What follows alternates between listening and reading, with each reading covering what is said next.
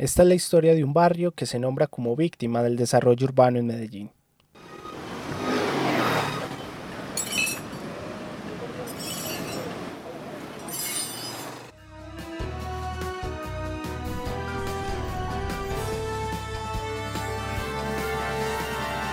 Hechos, el desalojo esta mañana de un taller de mecánica en Naranjal se realizó de forma pacífica, aunque acompañado de emociones, de duelo y rabia contra la acción estatal.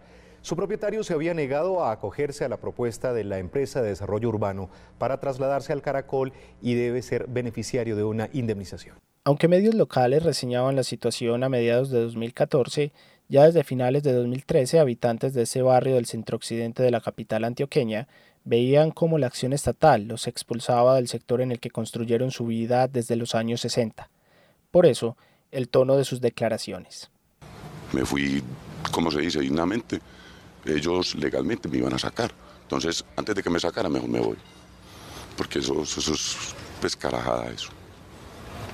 ¿Cómo se siente? Mal.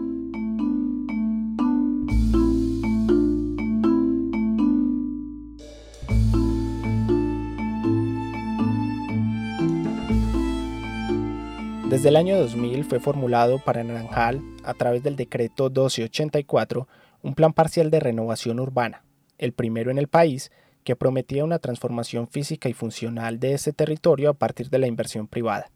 En más de dos décadas los cambios siguen sin materializarse y en el proceso los desaciertos y las víctimas del llamado progreso han sido el común denominador.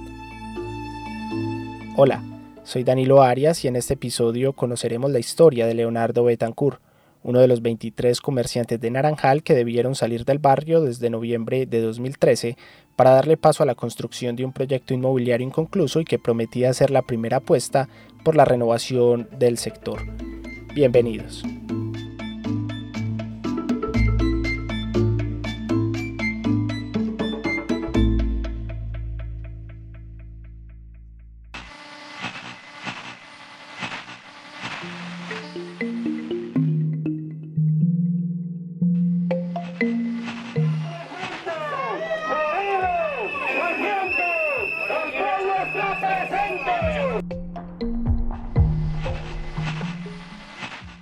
Naranjal. Circunstancias de un éxodo.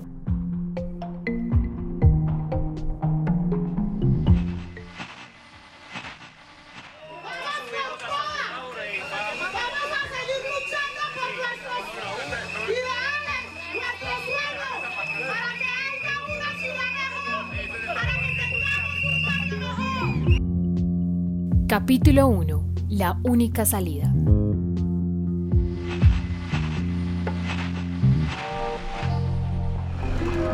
Naranjal se marchita. Medellín florece. Naranjal se marchita.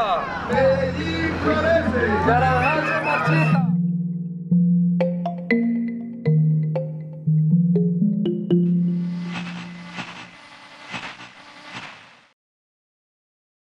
Mi nombre es Leonardo Betancur Rosso.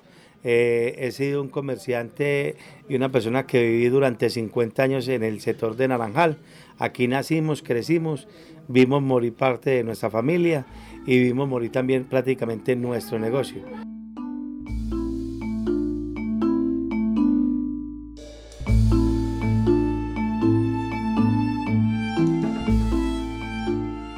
Naranjal para mí fue todo, fue donde crecí, vi, vi mi niñez, vi mi juventud, vi, fue donde conseguí una esposa, fue donde vi crecer mis dos hijos, fue donde vi nacer parte de mis hermanos, donde vi perder la, la, vida de un hermano mío por defender el barrio, donde, donde pasaron tantas cosas bellas y, y realmente que, que nunca se van a olvidar.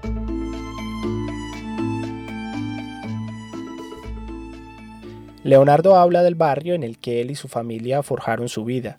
Su padre, Salomón Betancourt, llegó a Naranjal en 1965 tras ser desalojado de un predio cercano a la plaza de mercado del barrio La América, donde tenía un parqueadero de buses.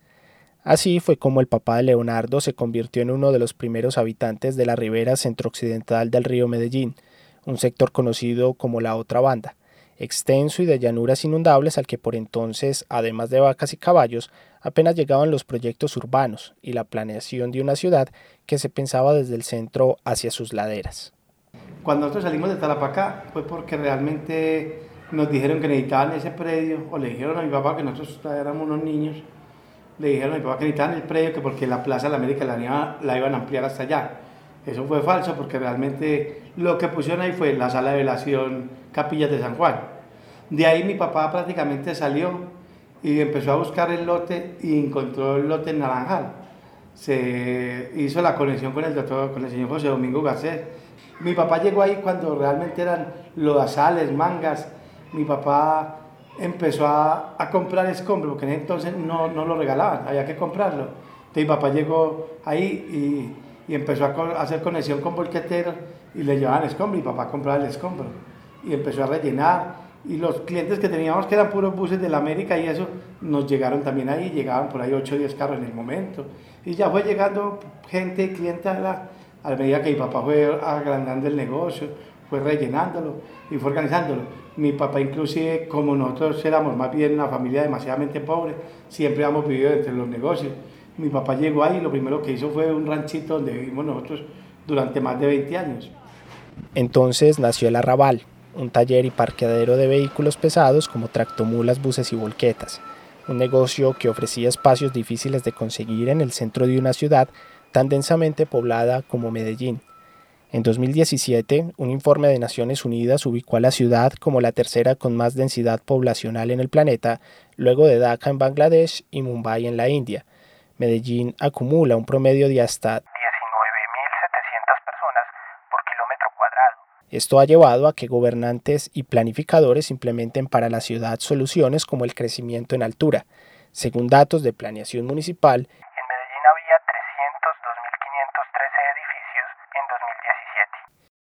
Además de este crecimiento en altura, los planeadores han pensado también en el aprovechamiento de zonas estratégicas que podrían generar mejores usos del espacio, sin contar con los réditos económicos que tendría para la industria inmobiliaria, pero esto al mismo tiempo en detrimento de las comunidades que han estado tradicionalmente en el territorio, como en el caso de Leonardo, su familia y los demás habitantes de Naranjal.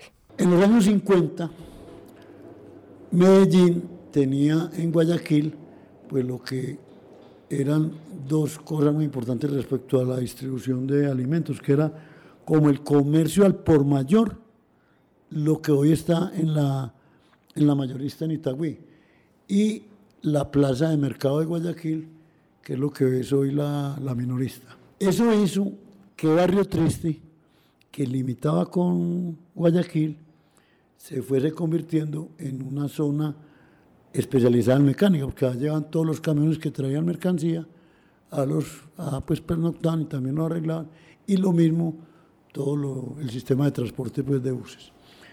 Cuando Barrio Triste se copa totalmente, a fines de los años 50, eh, mecánicos que llegaban a, a, ver dónde se instalaban los negocios, ya, en Barrio Triste no encontraban eh, espacio, no encontraban locales. Al mirar al otro lado del río, vieron que esto eran unas, unas mangas que estaban pues sin ninguna ocupación. Y lo único que nos separaba era eh, el río, pero estaba el puente San Juan.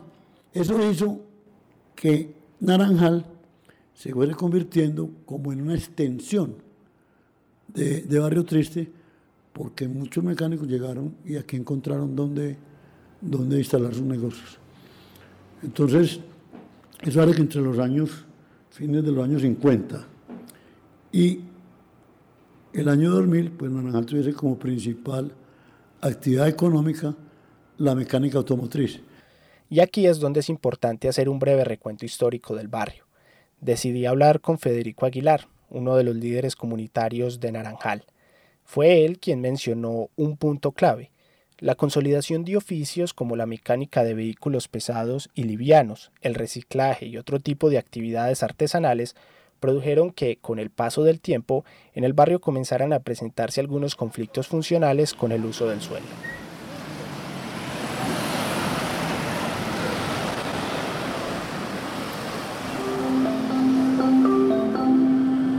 Próxima estación suramericana, estación cercana a la Biblioteca Pública Piloto. El barrio, además de estar cerca a la estación suramericana del metro, limita con tres de las arterias viales de Medellín, la avenida regional al oriente, la carrera 65 sobre todo su corredor occidental y la avenida San Juan, que está en su extremo sur.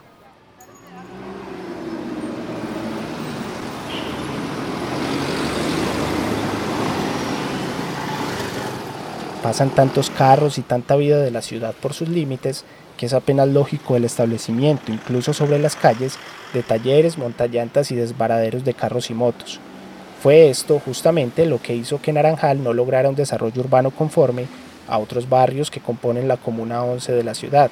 Como Carlos R. Estrepo, San Joaquín, Conquistadores, Los Colores, Laureles o Estadio. En 1993 ocurrió lo que después, cuando construimos la historia de todo este proceso, lo llamamos el primer ataque a Naranjal. Estaba el alcalde Luis Alfredo Ramos, y él le ordenó a la inspectora 11A de policía, la doctora Rosmira llamaba a ella, eh, de que le pidiera a la gente de Naranjal eh, lo que en esa época se llamaba eh, la licencia de funcionamiento de un negocio. Entonces, aquí los talleres ni nadie tenía ese documento. Entonces, dijeron, no, vayan a planeación, que ya los dan. Entonces, la gente en planeación, todos fueron eh, diciendo, pues, solicitando el documento y les contestaban, es su negocio no puede estar en ese sector porque ese sector, según el acuerdo tal del año 90, es residencial y no es para talleres. Entonces, en base a, esa, a, que no tenían eh, el permiso, sellaron en un fin de semana, en septiembre del año 93, todos los negocios de Naranjal. Cuando la gente llegó a trabajar, eh, los dueños y los trabajadores no pudieron entrar a un negocio porque todos estaban supuestamente sellados, pues que porque ya los sacaban de aquí de un solo, eh, de un solo tajo. Este tipo de intervenciones sobre el barrio, ordenadas por el gobierno local y que dejaron en los vecinos sensaciones de injusticia y arbitrariedad, encontraron sustento jurídico con la Ley 388 de 1997, más conocida como la Ley de Desarrollo Territorial, fue a través de esta ley que se establecieron los planes parciales, unos instrumentos de planeación para la intervención de zonas específicas de la ciudad de acuerdo a disposiciones del Plan de Ordenamiento Territorial vigente. Plan parcial es el instrumento, el instrumento de planeación. Renovación urbana es el tratamiento y Naranjal es el sitio. Esta definición de Carlos Montoya, arquitecto de la Universidad Nacional de Colombia, quien ha dedicado su trayectoria profesional al desarrollo y gestión de proyectos habitacionales en Medellín, remite al decreto 1284 del año 2000, el cual estableció la renovación urbana como el mecanismo para transformar y modernizar Naranjal, una especie de tratamiento bajo la figura de un plan parcial. Así nació el Plan Piloto de Renovación Urbana en el país. Las ciudades son como organismos vivos. Se enferman y tienen también padecimientos. Se deterioran, envejecen. Y eso le pasa a muchos sectores del centro de la ciudad de Medellín, por ejemplo, los sectores alrededor, todo el sector entre la plaza de Botero y la placita de Sea, toda la avenida de Grave. Eso fue un barrio. Entonces las ciudades se, se deterioran. ¿Y cuál es el primer síntoma de deterioro de una ciudad o de un barrio de una ciudad? El abandono de la vivienda. Y entonces el comercio, el ruido, las discotecas, la venta de carros, empiezan a desalojar. Primero que todo, encarecen el suelo. Encarecen mucho el suelo y la vivienda empieza a ser obsoleta. Es mejor tener un taller de cualquier cosa, una discoteca, que tener una vivienda. Pero empieza una degradación, un deterioro paulatino que al último termina eh, eh, o sigue, continúa con la aparición de usos inadecuados con la vivienda, incompatibles, por ejemplo, los talleres de mecánica, los, sitios de reciclaje de basuras, toda suerte de talleres de artesanías. Son sitios que, que modifican el espacio público de un barrio. El habitante en calle empieza a ser como el último renglón, como de ese deterioro donde uno dice, bueno, ya este sector hay que volver a hacerlo.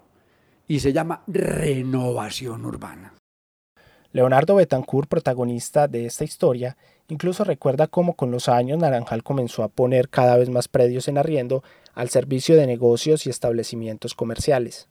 Nosotros fuimos llegando ahí y como el, terreno, el lote y el, y el, sector se fue comercializando con, con almacenes de repuesto, casas de vivienda de mucha pobreza, eh, talleres de mecánica. Entonces fue llegando la gente lentamente, la gente, y, ya se, y ya se pobló todo eso realmente de talleres y, y parqueaderos y, y eso por el estilo. El que fue adquiriendo como, como podercito, como fue consiguiendo como un poquitico más de, de, rango social, fue saliendo, a pesar de que las casas siempre, siempre las dejaron ahí, las subarrendaron o, o quedó viviendo parte de la familia de ellos mismos ahí.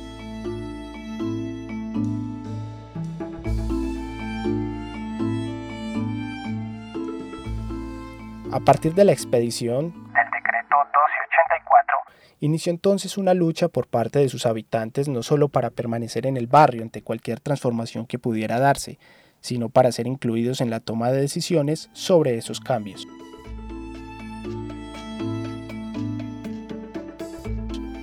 Al principio estas expectativas se cumplieron y con cajetillas de cigarrillos todos empezaron a soñarse a Naranjal con edificaciones y zonas residenciales modernas a través de proyectos inmobiliarios, pero también con sus talleres y negocios tradicionales. Carlos Montoya, quien era miembro de la administración municipal en ese momento, acompañó los primeros ejercicios de socialización y construcción colectiva con la comunidad.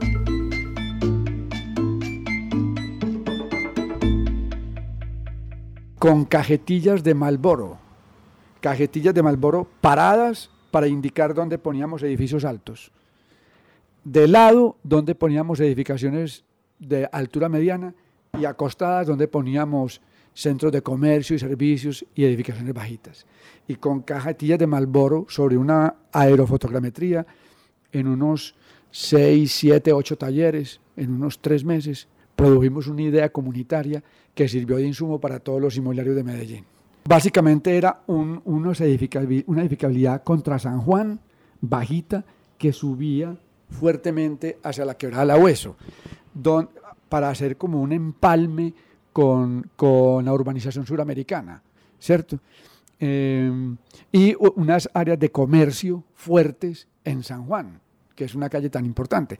Pero empezaron a pasar los años y las administraciones, y del diálogo y la concertación se pasó a las notificaciones de desalojo y expropiaciones por parte del Estado. Esas notificaciones empezaron a llegar a nombre de la empresa de desarrollo urbano EDU, entidad descentralizada de la administración municipal que asume el rol de operador urbano del plan. Durante las dinámicas del proceso de renovación urbana, la EDU realiza toda la gestión predial y social del territorio, es decir, adquiere los predios y brinda las ayudas y compensaciones legales para quienes deben salir del territorio ante la llegada de un inversor privado que desarrollará un proyecto inmobiliario en esos terrenos para garantizar la transformación efectiva del sector. Pero hubo algo que fue determinante para que el proceso comenzara a tornarse muy lento. Los habitantes de Naranjal sentían como injusto el reconocimiento de sus unidades de negocio, y ni qué decir de otros aspectos conflictivos del plan como la permanencia en su barrio y las compensaciones por sus terrenos. Naranjal prácticamente los negocios que eran bien montados o que llevaban una contabilidad o algo bien hecho eran muy poquitos. La cantidad de negocios en Naranjal eran negocios como llaman informales. Entonces en ese sentido ellos prácticamente, digamos vulgarmente, nos jodieron a todos porque porque en esa forma trabajan sobre nosotros. Y como nosotros nos llevamos una contabilidad, por muy bueno que fuera el negocio, nos llevamos contabilidad, entonces nos, nos trataron como negocios informales. Y en esa forma nos, nos liquidaron, como dice el dicho, y, y, nos, nos jodieron a todos. Situaciones como las que recuerda Leonardo hicieron que en una década la renovación urbana poco o nada haya avanzado en Naranjal. Esto hizo tuviera que renovarse por 10 años más a través de uno nuevo, el 1309 de 2009, en el que incluyeron uno de los más importantes logros de la lucha comunitaria, garantizar la construcción de viviendas de interés social y prioritario en el barrio para sus actuales habitantes.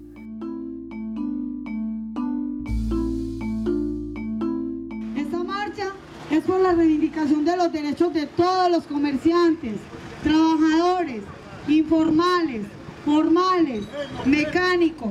Estamos haciendo los dirigentes de Naranjal y también los compañeros de otras comunidades que nos vienen a acompañar, que tienen el mismo problema de despojo, de desalojo, de parte del alcalde de Medellín y la empresa de desarrollo urbano.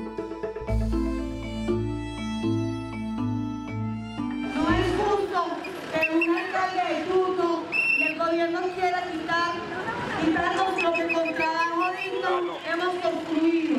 Por eso hoy, hoy la obligación de la comunidad de Naranjal es acompañar estas justas luchas por la reivindicación de los derechos y porque Arrabal tampoco se va a dejar despojar. Y aquí es cuando entran otros dos personajes cruciales en esta historia. En 2012, Aníbal Gaviria llegó a la alcaldía de Medellín y a la EDU, la empresa de desarrollo urbano que mencioné antes, llegó Margarita María Ángel. En ese punto fue, quizás, cuando inició la intervención más agresiva que ha tenido Naranjal y su plan de renovación urbana en sus 21 años de formulación.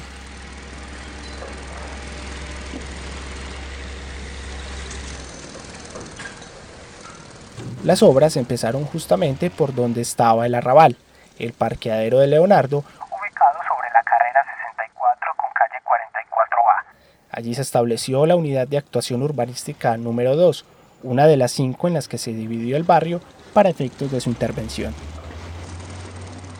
A ver, nosotros durante muchos años, cuando, cuando dijeron plan parcial de Naranjal, nosotros realmente nos empezamos a preocupar, a preocupar en ciertas palabras, porque sabíamos que era un negocio de 50 años, un negocio que, que prácticamente no sabíamos cuál era el futuro de nosotros.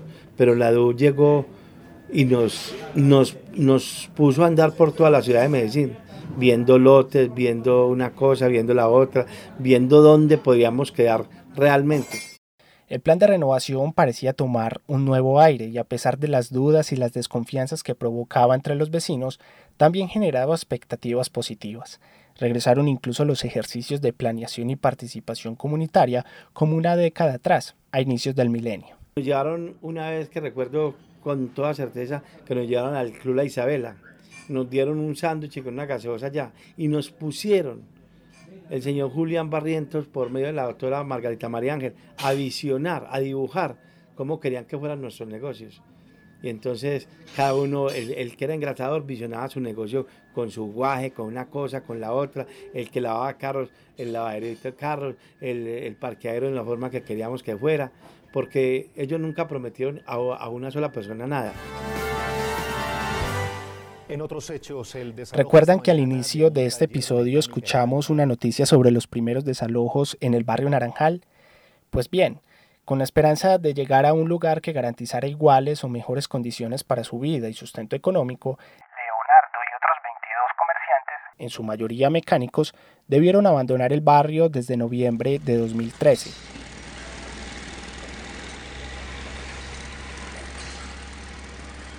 En ese lugar que ocupaban, inició la construcción de un proyecto inmobiliario que para el año 2021 seguía inconcluso.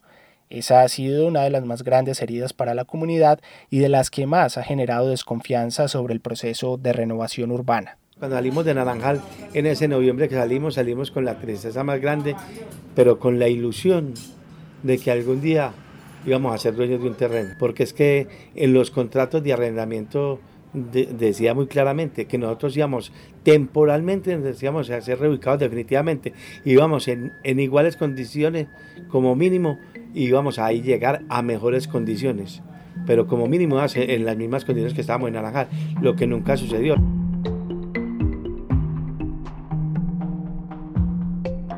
En el próximo episodio hablaremos de lo que ocurrió con Leonardo, los demás comerciantes y habitantes que con él debieron dejar el barrio su barrio, Naranjal.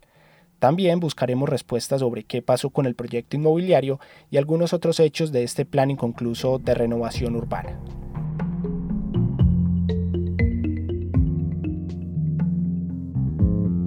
Así termina este primer episodio de Naranjal, Circunstancias de un Éxodo.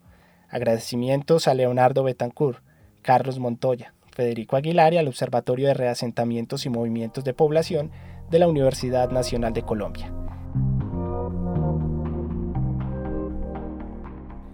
Este episodio fue producido en junio de 2021 y contó con la asesoría de Alejandro González Ochoa. La investigación, producción y realización es de Danilo Arias en colaboración con Paulina Mesa. En este episodio escuchamos fragmentos de audio del noticiero Hora 13 Noticias en su emisión del 9 de julio de 2014.